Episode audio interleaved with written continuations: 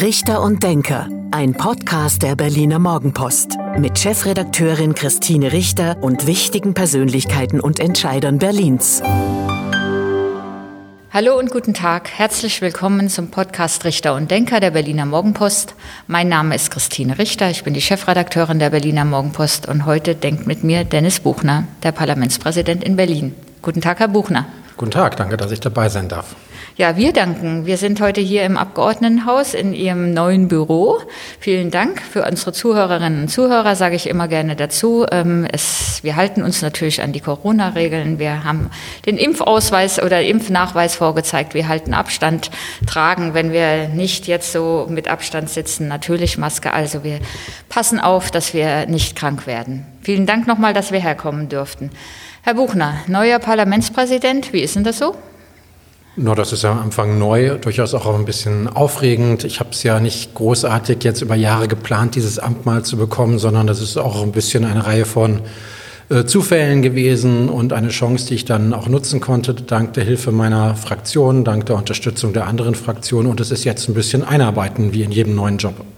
Sie waren Abgeordnete vorher, also Sie kennen den Parlamentsbetrieb. Warum wollten Sie an die Spitze? Warum wollten Sie das nach der Abgeordnetenhauswahl, bei der die SPD wieder stärkste Kraft wurde, warum wollten Sie das machen? Ja, Abgeordneter bin ich natürlich immer noch, aber ähm, und äh, werde natürlich auch weiter die Abgeordnetenarbeit machen. Aber es ist natürlich ein interessantes Amt, in dem ich auch Themen vertreten kann, auch offensiver vertreten kann, die mich in den letzten Jahren schon beschäftigt haben. Und äh, ein Thema ist beispielsweise politische Bildung. Äh, das kann ich auch aus dem Amt als Präsident des Abgeordnetenhauses mit voranbringen. Ich komme aus der Sportpolitik. Die ganze Frage von Ehrenamt, nicht nur im Sport, sondern in der ganzen Gesellschaft, äh, gehen uns in vielen Bereichen auch Ehrenamtliche verloren oder es kommt nicht genügend Nachwuchs nach. Auch das ist ein Thema, das ich als Parlamentspräsident mit voranbringen kann. Und der dritte Punkt ist, ich glaube, ich kann tatsächlich ganz gut Sitzungen leiten, Prozesse strukturieren. Und äh, das ist etwas, wo ich mir gedacht habe, da kann ich mich mal melden und das vielleicht auch fürs Abgeordnetenhaus mit voranbringen. Sie haben sich nicht gelangweilt als Abgeordneter? Nein, gelangweilt habe ich mich nicht. Äh, gleichwohl, ich habe äh, zehn Jahre Abgeordnetenhaus hinter mir. Ich habe im Präsidium mitgewirkt. Ich habe Bildungspolitik gemacht, Sportpolitik gemacht und äh, ja, im elften Jahr ist es jetzt auch ganz schön, noch mal etwas zu haben, was völlig neu auf einen zukommt. Ist das so Ihr Karriereziel gewesen, Parlamentspräsident? Wollten Sie das machen und jetzt ist gut? Sie haben ja sehr lange oder in der SPD auch ähm, gearbeitet, unterschiedliche Stationen, können Sie uns ja auch noch mal ein bisschen erzählen. Aber ist das Ihr Karriereziel gewesen? Also Karrieren sind ja in der Politik sowieso nicht planbar. Hängt ja immer an der eigenen Partei, wo man aufgestellt wird und ob man noch mal aufgestellt wird. Es hängt an Wählerinnen und Wählern, ob die einen noch mal wählen. Ehrlich gesagt, Parlamentspräsident hatte ich bis vor drei Monaten ungefähr überhaupt nicht auf dem Zettel für meine persönliche Karriereplanung, wenn Sie das so nennen wollen. Hätte eher vermutet, dass ich mich noch mal stärker äh, einem bestimmten Thema widme. Äh, umso schöner ist es, dass es jetzt äh, zu dieser Situation kommt. Wer hat Sie denn angesprochen und gefragt, willst du das machen? Na, das hat kurz vor der Wahl angefangen, als mich viele, vor allem Kolleginnen, angesprochen haben, die mich nochmal darauf hingewiesen dass ich, haben, dass ich ja zehn Jahre jetzt im Präsidium mitgewirkt habe und warum ich, ob ich mir das vorstellen kann. Ich selber hatte jetzt noch nicht so, noch nicht so riesig darüber nachgedacht und dann ist es aber ja doch zu einer Situation gekommen nach den Wahlen, wo einzelne Kolleginnen es vielleicht nicht nochmal geschafft haben ins Parlament, die auch in Frage gekommen wären, wo andere Kolleginnen vielleicht eine andere äh, Planung äh, jetzt für sich auch haben und äh, von daher, als ich dann gesagt habe in meiner Fraktion, ich könnte mir vorstellen, das zu machen, wenn es gewünscht ist, dass es äh, nochmal auch eine andere Art eines Präsidenten gibt, etwas jünger, vielleicht auch noch inmitten einer politischen Laufbahn äh, da, und das getragen wird, könnte ich mir das vorstellen. Und das ist dann sehr schnell getragen worden.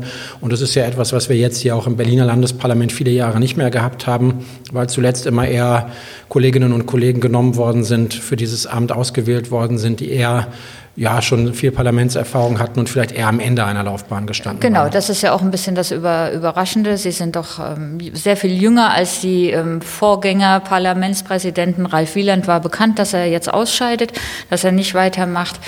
Naja, und wenn dann, wie Sie sagen, wenn dann die Frauen andere, ähm, die Verläufe anders gelaufen sind, dann war für Sie natürlich die Tür offen. Und dann haben Sie mit Raed Saleh, dem Fraktionsvorsitzenden, gesprochen, nehme ich an. Und genau, im ersten Schritt geht man auf den eigenen Fraktionsvorsitzenden und unseren Geschäftsführer zu äh, und signalisiert, dass man sich das vorstellen könne. Und dann war sehr schnell auch die Rückmeldung, dass auch die Fraktionsspitze sich das vorstellen kann. Und äh, ja, dann haben wir das äh, weiterverfolgt. Und die anderen Parteien haben es mitgemacht.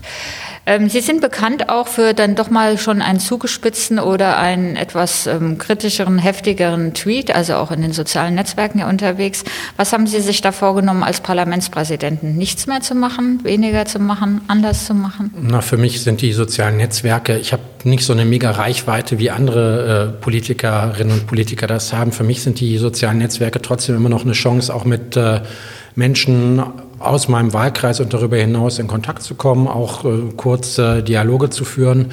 Äh, ich werde sicherlich als Parlamentspräsident nicht mehr so stark zuspitzen, weil die Rolle hier eine andere, eine viel verbindendere äh, Rolle ist. Äh, gleichwohl fand ich es in den sozialen Netzwerken auch immer ganz hilfreich, sehr klar Stellung zu beziehen. Und äh, das ist dann auch immer etwas deftiger geworden, wenn es etwa darum ging, in einem Beispiel äh, halt äh, einen Anschläge aus, auf Querdenker-Demonstrationen gegen Polizisten zu kommentieren. Da habe ich dann mal das Wort mit I benutzt beispielsweise, was auf OT endet. Ähm, ich finde es auch ganz hilfreich, auch wenn man im politischen Geschäft zuspitzt, auch so zu reden, dass Menschen das verstehen. Also das machen Sie auch weiterhin nicht zwingend hier im Parlament, da, geht, da wird nun mal ein etwas anderer Umgangston einfach miteinander gepflegt und das ist mir auch wichtig. Aber in der politischen Auseinandersetzung zuzuspitzen, weder nicht mit Kolleginnen und Kollegen, aber Haltung zu bewahren, da wo Menschen bedroht werden, wo die politischen Extreme bedient werden, das finde ich schon wichtig. Sie arbeiten im Präsidium mit erfahrenen und auch unerfahrenen Kolleginnen und Kollegen zusammen. Die Grünen haben eine junge Abgeordnete, die gerade erst ins Abgeordnetenhaus gekommen ist, ähm, nominiert. Ähm, wie, wie organisieren Sie das? Wie machen Sie das? Ist es auch gut, so ganz Unerfahrene dabei zu haben? Es schadet zumindest nicht, weil das Präsidium, ich glaube, wir sind 18 Personen insgesamt. Das ist eine gute Mischung aus erfahrenen und auch neuen äh, Kolleginnen äh, und Kollegen. Das gehört auch dazu, dass man, ich bin ja auch da reingekommen, da war ich ungefähr ein halbes Jahr im Parlament, dass man auch äh, äh die Chance gibt, äh, jüngeren oder neueren Kolleginnen und Kollegen damit zu wirken. Und von daher, ich glaube, dass äh, dieses, die, diese Unterschiedlichkeit, auch was politische Erfahrung angeht, unterschiedliche Parteien, unterschiedliche Ausschüsse und politische Schwerpunkte, das schadet im Präsidium nicht und äh, äh, das kann ganz gut zusammenarbeiten. Und was machen Sie da so? Erklären Sie mir das mal. Na gut, das Präsidium des Parlaments ist äh, dafür zuständig, hier vor allem in, in, Angelegenheiten des Hauses und in parlamentarischen Abläufen äh, zu beraten. Da geht es um Fragen, um mal ein praktisches Beispiel zu nennen. Wenn hier jemand unseren Plenarsaal benutzen möchte für eine Veranstaltung, sich darüber zu verständigen, ob die Organisation äh, könnte jetzt in Anführungszeichen sagen, würdig ist, äh, politisch genug ist, ob es genug Verbindung zum Parlament gibt, um sowas zu genehmigen. Das ist das eine. Und wir führen gemeinsam durch die Sitzung. Und können Sie das selbst entscheiden oder besprechen Sie das im das Präsidium? Das besprechen wir tatsächlich im Präsidium. Ich kann hier vieles auch äh, aufgrund der verfassungsgemäßen Rolle des Parlamentspräsidenten auch selbst entscheiden. Aber das ist zum Beispiel etwas, was wir tatsächlich im Präsidium beraten und im Zweifel auch mit einer Mehrheit entscheiden müssten, wenn wir uns uneinig sind. Wir sind das relativ selten, weil man äh, im Präsidium dann doch sehr schnell bei solchen Anfragen sozusagen auf einen gemeinsamen Nenner kommt. Und ansonsten sind wir natürlich gemeinsam hier dafür zuständig, durch die Plenarsitzungen zu führen. Und äh, das tun vom äh, Pult aus äh, die Vizepräsidentinnen und ich abwechselnd, aber wir werden begleitet an unseren Seiten von Präsidiumsmitgliedern der Opposition und der Regierungsfraktionen, die dafür zuständig sind, zum Beispiel die Zeiten zu nehmen, die Mikrofone zuzuteilen, auf Zwischenrufe zu achten. Und die wichtigste Aufgabe ist, dass wir oben uns in der Regel einig sein sollten über die Frage, wie Abstimmungen gerade ausgegangen sind. Weil wenn wir uns nicht einig sind im Präsidium, dann wird der Hammelsprung angewendet und dann wird ganz genau ausgezählt. Und es hat sich was verändert in den Parlamenten seit einigen Jahren, weil die AfD in die Parlamente eingezogen sind und ja doch schon einen anderen Stil ähm, pflegen. Mir hat gerade jemand erzählt, nach der ersten Abgeordnetenhaussitzung nach dieser Wahl, der aus der Bundespolitik kam, dass er sagte, na, das sei ja jetzt schon aber eine, um, eine Veränderung, wie auch die AfD sich im Bundestag und wie sie sich in Berlin ähm, ähm, verhält. Hat er das also. positiv auf die AfD-Fraktion in Berlin bezogen oder negativ? Ähm, eher in dem Sinn, dass hier mehr gepoltert wird und mehr Zwischenrufe gemacht werden und dass man das Gefühl hätte, dass es ähm, wie in einem Fußballstadion zuginge. Hm. Ja, man muss vielleicht ein bisschen unterscheiden, auch zwischen dem Bundestag und dem Parlament hier, weil wir haben diese 17 oder 18 Parlamentssitzungen an Donnerstagen hier im Haus, wo das ja eigentlich so ist, dass die meiste Zeit über die Abgeordneten auch wirklich im Plenum sind, während der Bundestag ja eher ein Arbeitsparlament ist und äh, da oft äh, bei bestimmten Debatten nur die Fachpolitikerinnen und Fachpolitiker Wie man sitzen. das ja auch manchmal im Fernsehen sieht Das und sieht sich man- wundert, dass genau, so wenig ähm, Abgeordnete im Bundestag sind. Aber das macht es natürlich nicht ganz so attraktiv, äh, da auch lautstark zu werden oder Zwischenrufe zu machen, weil es einfach niemand merkt.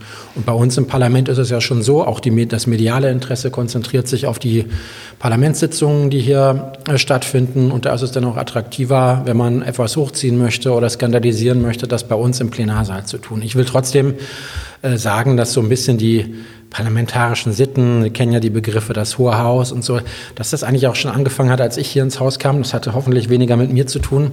Aber damals kamen auch die Piraten als Fraktion hier rein und da wurde es Oh auch schon ein wir bisschen, erinnern wir erinnern uns und da wurde es halt auch schon ein bisschen, ja, rustikaler, vielleicht ein bisschen unparlamentarischer, weil einfach Leute dazugekommen sind, die sich vielleicht einige Monate vorher noch gar nicht ausrechnen konnten, irgendwann mal in einem Landesparlament zu sitzen und das gar nicht so kannten und gar nicht diese politischen Wege hatten, die hier viele Kolleginnen und Kollegen haben.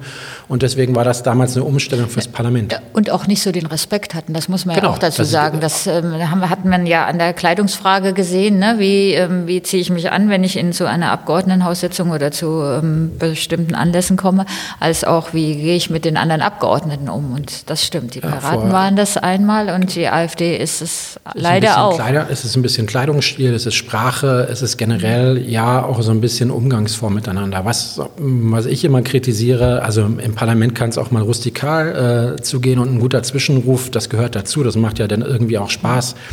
Was hier in den letzten Jahren so ein bisschen passiert ist, ist, und äh, das haben mir vor allem Kolleginnen gesagt, äh, dass dann schon, wenn man äh, zum Mikrofon geht, aus bestimmten Fraktionen, aus bestimmten Reihen der Kleidungsstil kommentiert wird. Sätze wie, ich will das nicht, kann das nicht wortgleich wiedergeben, aber kauf dir mal was Anständiges zum Anziehen oder geh doch mal arbeiten. Das ist dann schon sehr respektlos auch in diesem Parlament, denn das ist nun mal der Arbeitsplatz für alle Kolleginnen und Kollegen hier. Und wenn Sie das als Parlamentspräsident dann mitbekommen, rügen Sie sowas dann schon? Ich würde es zumindest anmahnen. Es gibt ja verschiedene Möglichkeiten. Ich kann es anmerken, ich kann äh, Ordnungsrufe erteilen, auch in den heftigeren Fällen. Ich habe in meiner ersten äh, Sitzung, die ich hier durchgängig geleitet habe, da kam dann, als es um das Thema Corona ging, aus einem bestimmten Block dann so Begriffe wie Stasi-Staat oder Faschismus. Und das habe ich dann schon zurückgewiesen, weil ich glaube, ziemlich augenfällig ist, dass wir hier in unserem Land nicht in einem faschistischen Land leben. Das Mildeste wäre, dass Sie eine Ermahnung aussprechen und bis hin zu einer Rüge oder wie sind Der, da der, die der, Stufen? der Ordnungsruf ist Der äh, im Ordnungsruf. Prinzip das, was äh, mir hier auch die Geschäftsordnung des äh, Parlaments biet, bietet und anbietet. Und das ist sozusagen das, das schärfste Mittel. Und der dritte Ordnungsruf an einem Tag heißt für einen Abgeordneten hier den Ausschluss von der Sitzung.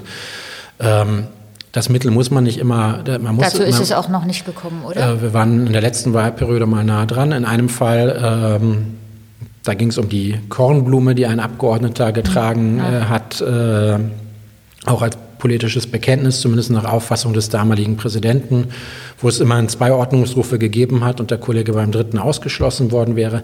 Nein, aber es hilft, glaube ich, auch gelegentlich einfach mal vom, und die, diese Möglichkeit hat man als Parlamentspräsident, diese Möglichkeit haben auch die Vizepräsidentin, es hilft auch mal, zwei oder drei Worte von oben zu sagen, wenn man will, dass sich eine Situation wieder beruhigt, ohne dass man direkt äh, die schärfsten Schwerter in die Hand nimmt. Und jetzt noch eine Frage, wie ist es in der Zusammenarbeit im Präsidium mit der AfD? Ähm, geht das oder ist es auch Es ist, konfliktbeladen? nein, das ist eigentlich nicht konfliktbeladen. Dafür ist das Präsidium, das ist kein politisches Gremium, äh, sondern es ist eine Verständigung darüber, wie, wie man hier im Haus miteinander arbeitet. Und äh, da kann man auch mit dem Kollegen, der für die AfD dort vertritt, äh, auf einen gemeinsamen Standpunkt kommen. Wir sind mitten in der Corona-Pandemie, leider immer noch. Und in den vergangenen Monaten, im vergangenen anderthalb Jahr, ist ja schon sehr viel diskutiert worden, dass das Parlament eher weniger ähm, Möglichkeiten hatte, Macht hatte, sondern dass es die Entscheidungen bei den Ministerpräsidenten und in Abstimmungen mit der Bundesregierung, bei den Bund-Länder-Gesprächen, wie auch immer, gefallen sind, aber dass nicht mehr das Parlament entschieden hat. Das ändert sich jetzt gerade ein bisschen wieder. Ähm, wie sehen Sie das? Wie wollen Sie die, den Einfluss des Parlaments, die Entscheidungsmöglichkeiten des Parlaments stärken? Also ich bin da erstmal nicht ganz so kritisch, weil wir in einer Sondersituation sind, die fast alle Kolleginnen und Kollegen sicherlich so noch nicht erlebt haben und es ganz sicherlich im, vor allem im vergangenen Jahr Situationen gab, wo einfach die Regierungen gefragt waren, auch schnell zu handeln. Und ja, parlamentarische Prozesse, die gehören dazu, aber sie sind nicht unbedingt schnell, weil anständige Beratungen hier im, im, im, Plenum und in den Ausschüssen. Das erfordert äh, Zeit und das erfordert auch Präzision und deswegen ist vieles auch von Regierungen entschieden worden. Ich will trotzdem sagen, dass das Parlament die Möglichkeit hätte, äh, auf alle Verordnungen, die eine Landesregierung, die wir ja immerhin hier wählen und auch kontrollieren, auf alle Verordnungen auch zu reagieren, äh, auch sie zu verändern. Und äh, dieses Schwert äh, behält sich das Parlament vor. Und äh, es gab ja im vergangenen Jahr auch zweimal die Situation, dass wir in Sondersitzungen zumindest darüber beraten haben, was uns das, äh, was uns die Regierung vorgelegt hat. Und wie haben Sie die Corona-Pandemie auch für die parlamentarische Arbeit erlebt? Ich gehöre nun zu den Kolleginnen und Kollegen, die auch von der Altersgruppe, aus der sie kommen, äh, als weniger gefährdet gegolten haben. Und ich habe hier tatsächlich, glaube ich, alle Plenarsitzungen erlebt. Wir haben ja verschiedene Dinge hier verabredet, etwa Pairing, wie das heißt, dass aus verschiedenen Fraktionen die Kolleginnen und Kollegen, die höheres Lebensalter hatten oder andere Risikosituationen für die Gesundheit einfach zu Hause geblieben sind. Ähm, das kann man machen über einen gewissen Zeitraum. Das kann man auch verabreden. Wir haben die Ausschüsse verkleinert. Man, Teile der äh, Kolleginnen und Kollegen konnten bei den Ausschüssen von zu Hause äh, teilnehmen, aber nicht abstimmen. Ähm, es gibt immer Möglichkeiten, auch Parlamentsbetrieb aufrechtzuerhalten. Das ist uns hier gelungen und das muss auch der Anspruch sein. Aber es gab auch immer Möglichkeiten, zu Lösungen zu kommen, die dann auch tragfähig waren, um Kolleginnen und Kollegen zu schützen, die das gebraucht haben. Ähm, als neuer Parlamentspräsident haben Sie ja sich einiges vorgenommen, konnten wir ja schon auch bei der Berliner Morgenpost in den Interviews, aber auch in anderen Interviews nachlesen. Ein Schwerpunkt auch in Ihrer Rede, die Sie ähm, hielten nach Ihrer Wahl, ist die Frauenförderung. Was wollen Sie da machen? Also mehr Frauen in die Parlamente. Was wollen Sie da tun? Was kann man da tun? Was braucht es? Ja, das ist ja nicht eine Aufgabe, die man hier als Parlamentspräsident bewältigt, sondern da habe ich äh, die Wirkungsmächtigkeit dieser Rede vor allem genutzt, um an zwei Dinge zu erinnern. Einerseits äh, politische Führungsaufgabe und alle Abgeordneten, die dieses Haus erreicht haben, sind auf einem Level, wo sie Führungsaufgaben wahrnehmen. Politische Führungsaufgabe ist auch Nachwuchsförderung.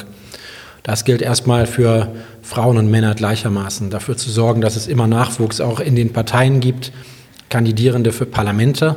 Und ich meine damit nicht nur ein Landesparlament. Für das findet man vermutlich immer noch Abgeordnete. Aber ich kenne eben auch viele Kommunen, wo Stadtverordnetenversammlungen, Gemeindeparlamente gewählt werden, wo es schon gar nicht mehr genügend Kandidierende gibt.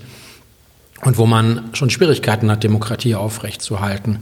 Und das ist eine Aufgabe, die wir in den Parteien, in allen Parteien bewältigen müssen, dafür zu sorgen, dass immer politischer Nachwuchs da ist.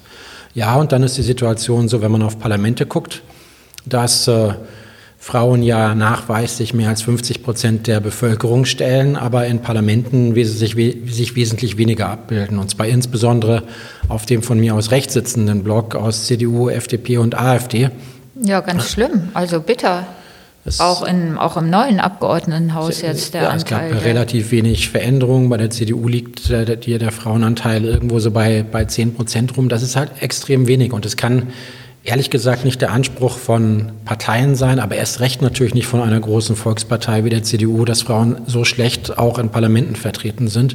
Und deswegen, ja, ist es eine Frage, der sich auch eine Volkspartei wie die CDU stellen muss. Und äh, wo sich was bewegen muss, damit sich das auch in Parlamenten irgendwann abbildet. Was, was sind denn, also es gibt natürlich die Quote, ähm, es gab den Versuch eines Paritätgesetzes in Brandenburg, was aber für, ähm, für verfassungswidrig erklärt wurde.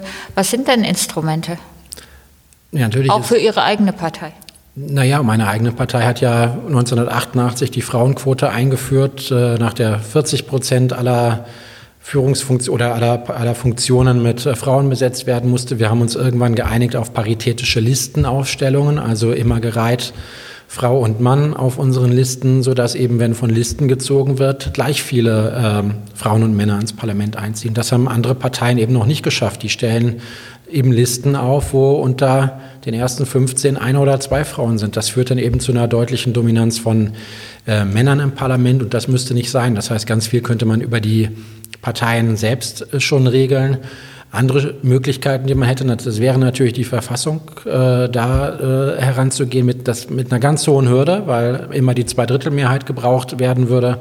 Es wäre, gäbe Möglichkeiten, im Wahlrecht etwas zu verändern, etwa zu regeln, dass in jedem Wahlkreis sowohl direkt ein Mann als auch eine Frau gewählt werden müsste. Also solche Möglichkeiten zu schaffen. Aber das sind klar tatsächlich die härteren Maßnahmen und eigentlich müssten alle Parteien doch ein Interesse daran haben, dass äh, Frauen in ihren Positionen und auch in den Mandaten, die sie besetzen, mindestens mal gleichrangig vertreten sind. Ja, und ich habe immer den Eindruck, man muss auch noch mal ganz unten anfangen in den Parteien, also einfach die Arbeit in der Partei selbst neu organisieren und diese Abendtermine eben anders anders machen nicht nur per Video dann, sondern einfach so, dass um 18 Uhr ähm, Schluss ist oder auf Parteitagen, dass die nicht immer das ganze Wochenende dauern von morgens 10 bis abends 20 Uhr und so, dass es einfach auch attraktiv ist für Frauen, sich zu engagieren auf die, in Parteien. Ich könnte es nicht schöner sagen. Ich habe es in einem anderen Medium jetzt gerade so beschrieben. Ja, Politik ist ganz schön viel Präsenzkultur bei uns. Die Erwartung, äh, am Anfang erstmal sehr viele Jahre nach Möglichkeit, ehrenamtlich da zu sein, zu arbeiten, plakatieren. Dann darf man irgendwann mal in irgendeinem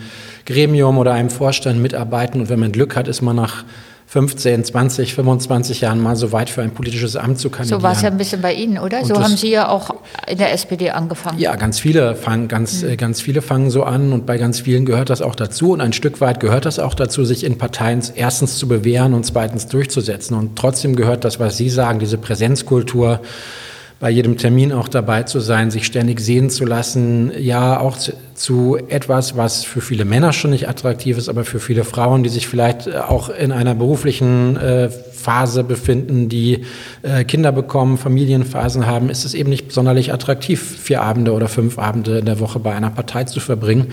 Und ich kann zumindest in Teilen, aus Teilen meiner Laufbahn berichten, dass vier oder fünf Abende in vielen Phasen nicht untertrieben ist. Da, ordnet man sein Leben dann schon nach der Partei, ja. Mehr Bürgernähe ist auch eines der Themen, die Sie angesprochen haben oder die Sie, wo Sie was machen wollen. Ähm, jetzt kann man als Berliner zu Abgeordnetenhaussitzungen kommen, auch bei Ausschusssitzungen. Die sind ja auch in Berlin, glücklicherweise, finde ich jedenfalls ähm, öffentlich. Fast alle, nicht alle, aber ähm, jedenfalls kann man sich mit einer Besucherkarte auch, auch die Ausschüsse angucken. Also es ist ja in Berlin zum Glück schon sehr viel Transparenz. Was mehr? Ja, ich habe sogar noch ein anderes, ein anderes Verständnis von Nähe zu Bürgerinnen und Bürgern, weil ja, das ist schön und gut. Man kann ja auch sich vom heimischen Sofa aus unsere Parlamentssitzung angucken oder gestreamt, aber das hat ja noch nichts damit zu tun, dass Politik und Parteien nah bei Bürgerinnen und Bürgern sind. Wir haben Möglichkeiten hier auch über das Parlament eingerichtet. Es gibt sehr viele, sehr viele Kolleginnen und Kollegen haben Büros in den Wahlkreisen, wo man hinkommen kann. Die bieten Sprechstunden an. Das ist das eine, was, was wir machen aber können. wirklich auch eine Verbesserung war, dass ja, es das, das in Berlin gibt. Also eine, eine. ich erzähle das gerne aus meinem Kiez. Ähm, meine Abgeordneten sind nun wirklich präsenter und ich bin da schon mal im Büro vorbeigekommen und habe einfach mal gewunken und kurz ein bisschen geredet. Das ist schon, das macht echt schon was aus. Genau, wer das sucht in Berlin, der wird fündig werden, wenn man, wenn es darum geht, auf Abgeordnete mit Ideen, vielleicht auch mit Problemen zuzugehen und das zu machen. Ich glaube trotzdem, wir müssen es auch offensiver von uns aus äh, machen. Es geht nicht nur darum, Sprechstunden anzubieten. Ich finde, wir sollten offensiver wieder dabei sein, auch in Schulen beispielsweise zu gehen, zu Podiumsdiskussionen aller hier im Haus vertretenen äh, Parteien. Das ist mir immer wichtig gewesen. Auch zu kleineren Gesprächsformaten, wo dann jeder einzelne Abgeordnete halt in einer Gruppe von vier oder fünf Schülerinnen und Schülern sitzt, weil die sich dann auch mal trauen, wirklich mit uns ins Gespräch zu kommen. Aber generell mehr rauszugehen, auch dahin zu sich, sich selber als Abgeordnete oder Abgeordneter mal irgendwo einzuladen, in Vereinen, Initiativen im Kiez und Gespräche zu suchen. Das finde ich schon wichtig. Und das andere ist, es gibt schon auch, das muss man auch sagen, es gibt viele Leute, die holen sich politische Beteiligung und die verfolgen das auch, aber es gibt eben auch Leute, die relativ weit weg von Politik sind und trotzdem politische Unterstützung brauchen und dann auch in der Sprache zu lernen, mal ein bisschen abzurüsten, so ein bisschen aus dem Akademischen. Das ist es natürlich auch hier. Hier äh, ein, ein, ein Großteil, glaube ich, äh, der Abgeordneten in allen Parlamenten hat inzwischen studiert, bei der Sprache ein bisschen abzurüsten, auch den Versuch zu machen, Politik so zu erklären, dass jeder politische Prozesse, Entscheidungen auch verstehen kann. Ich finde, das gehört auch dazu. Also ich weiß aus meinem Wahlkreis, äh, dass man eben auch, auch unterschiedlich auf Leute zugehen muss und äh, die Leute auch äh, bei dem Wissensstand über Politik oder über Gesetzgebungsverfahren oder Bauungspläne oder um was immer es da gehen mag, auch abholen muss. Weil wenn wir hier nur in unserem politischen Sprecher aus Ausschüssen reden, dann hängen wir Leute ab, die sich auch darum bemühen wollen, politische Entscheidungen und Prozesse zu verstehen. Mir ist es so aufgefallen jetzt im Wahlkampf, wir sind ja relativ kurz nach, der, ähm, nach dem Wahltag am 26. September, dass in diesen zwei, drei Monaten vorher alle so präsent waren, ob in den Kreisen oder natürlich auch die Spitzenkandidaten, die ja auch in diesem Jahr wahnsinnig viele ähm, Diskussionen zusammen veranstaltet oder gemacht haben aber dann alle wieder verschwinden. Und ich habe letztens mit Mario Chaya mal geredet über seinen Wahlkampf und seinen Wahlerfolg in Marzahn-Hellersdorf. Und er sieht halt einen Grund darin, dass er die ganze Zeit präsent ist. Also dass auch zum Beispiel die Büros offen waren während der Pandemie und die Leute dorthin kommen konnten und Schulunterlagen kopieren konnten oder sich keine Ahnung, welche anderen Hilfen noch geholt haben. Aber diese, diese Präsenz die ganze Zeit, fünf Jahre, nicht nur zwei Monate vor einer Wahl. Ist das ähm, der richtige Ansatz? Ja, ich glaube, es ist ein Schlüssel. Ein Schlüssel, wenn man sich auch Vertrauen in einem Wahlkreis erarbeiten will, dauerhaft auch da zu sein und ein dauerhaftes Angebot zu haben. Ob das nun nur ein geöffnetes Büro ist. Das ist es sicherlich nicht. Es äh, hat immer auch damit zu tun, überall hinzugehen. Ich selber mache eine, selber eine kleine Zeitung, die ich viermal im Jahr in meinem ganzen Wahlkreis verteile, auch selber verteile. Und äh, alleine beim Zeitungsverteilen kommt man immer mit einer doch größeren Anzahl von Leuten im Wahlkreis auch ins Gespräch. Ich glaube, es ist auch ein bisschen sich das zu holen und nicht nur darauf zu warten, bis man mal eine Anregung, das kommt auch vor, äh, bis man mal eine Anregung mhm. von Bürgerinnen und Bürgern oder Zuschriften aus dem Wahlkreis bekommt, sondern auch mal einfach Lust zu gehen und Leute anzuquatschen auf der Straße und zu fragen, und gefällt es Ihnen hier im Kiez, äh, gibt es was, was man besser machen könnte? Neun von zehn äh, sind dann sehr perplex oder denen fällt vielleicht gar nichts ein, aber einer von zehn hat dann vielleicht doch eine Idee oder man kommt ins Gespräch und solche Gespräche habe ich zumindest versucht als Abgeordneter und das werde ich auch weiter so handhaben, äh, auch aktiv zu bekommen. Und ich, es gibt hier im Haus ja auch eine, eine Handvoll von Abgeordneten, die eine sehr auch hier im Haus, also nicht nur Mario Chaya im Bundestag, die eine sehr präsente äh, Richtig, Politik in dem Bereich machen.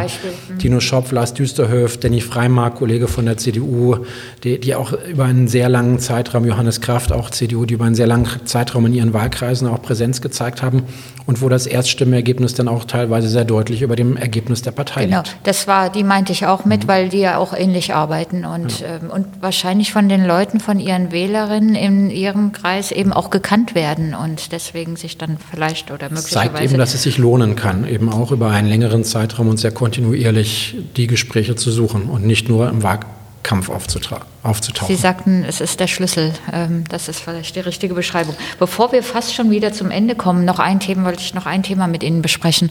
Ähm, Sie sind dafür, das Wahlalter auf 16 Jahre zu senken. Warum?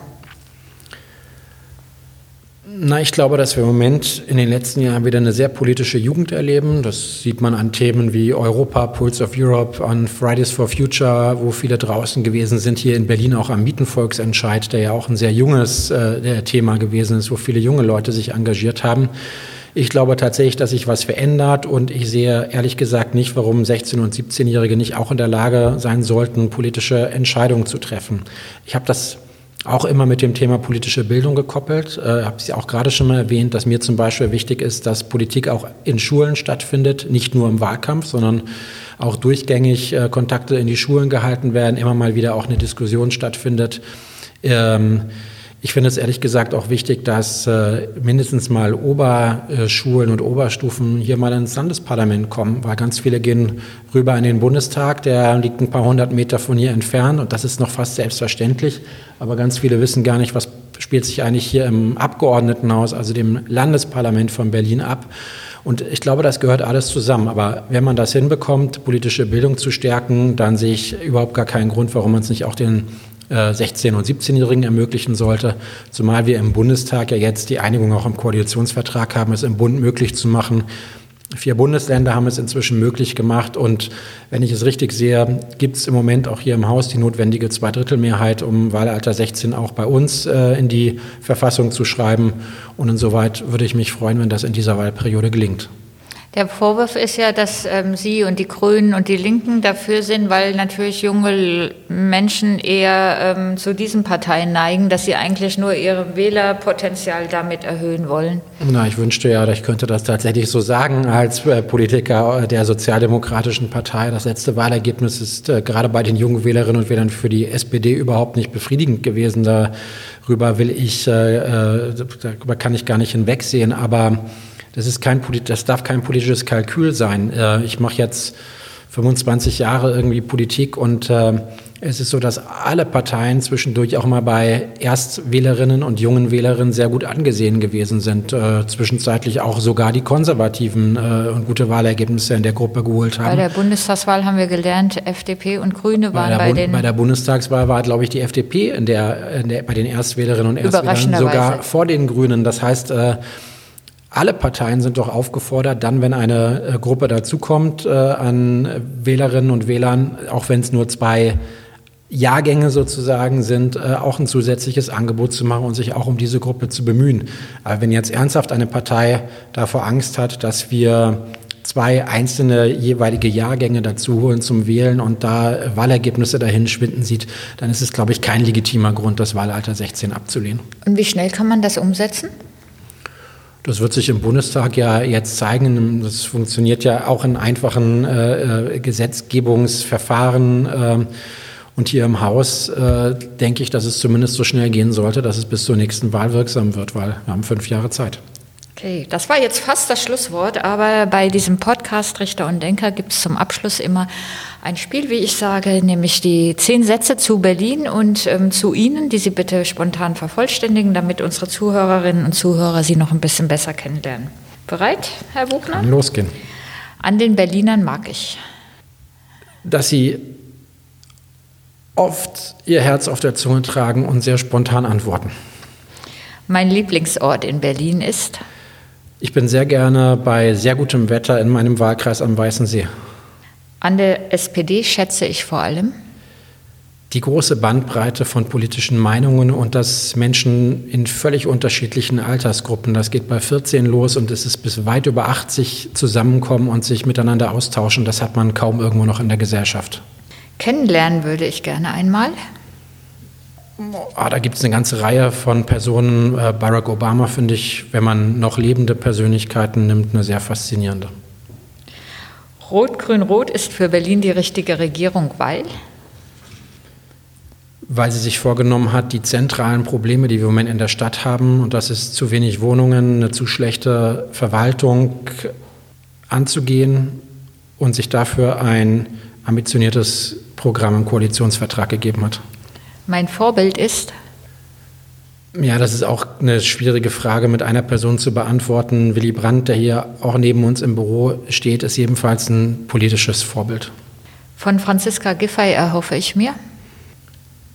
Neuen Schwung, auch für die alte Koalition. Äh, und ansonsten bin ich sehr überzeugt davon, dass sie persönlich die notwendige Durchsetzungsstärke mitbringt, Berlin voranzubringen.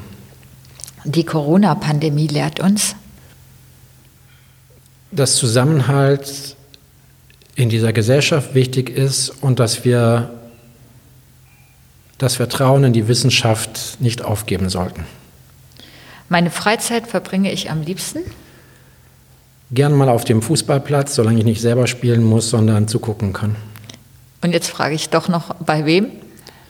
Ich bin äh, mit neun Jahren oder so in Lübeck wohlgemerkt Fan des ersten FC Köln geworden. Das hing eng zusammen mit zwei Berlinern, allerdings Thomas Hessler und äh, Pierre Litbarski. Und ich bin es bis heute geblieben, weil im äh, Fußball ist es ja nicht so wie im Leben, dass man so eine Partnerschaft einfach mal auch beenden kann. Da bleibt man der ersten Liebe treu. Und der Schlusssatz für das Jahr 2022 wünsche ich mir? Dass das mit dem Corona Scheiß, wollte ich fast sagen, äh, dann im nächsten Jahr ein Ende hat. Vielen Dank, Herr Buchner. Das war der Podcast Richter und Denker der Berliner Morgenpost. Mein Name ist Christine Richter. Ich bin die Chefredakteurin der Berliner Morgenpost und heute hat mir, mit mir gedacht der Parlamentspräsident in Berlin, Dennis Buchner. Vielen Dank, dass Sie mitgemacht haben. Danke, dass ich dabei sein durfte. Das war Richter und Denker. Vielen Dank fürs Zuhören. Schalten Sie nächste Woche wieder ein zu einer neuen Folge mit Berliner Morgenpost-Chefredakteurin Christine Richter.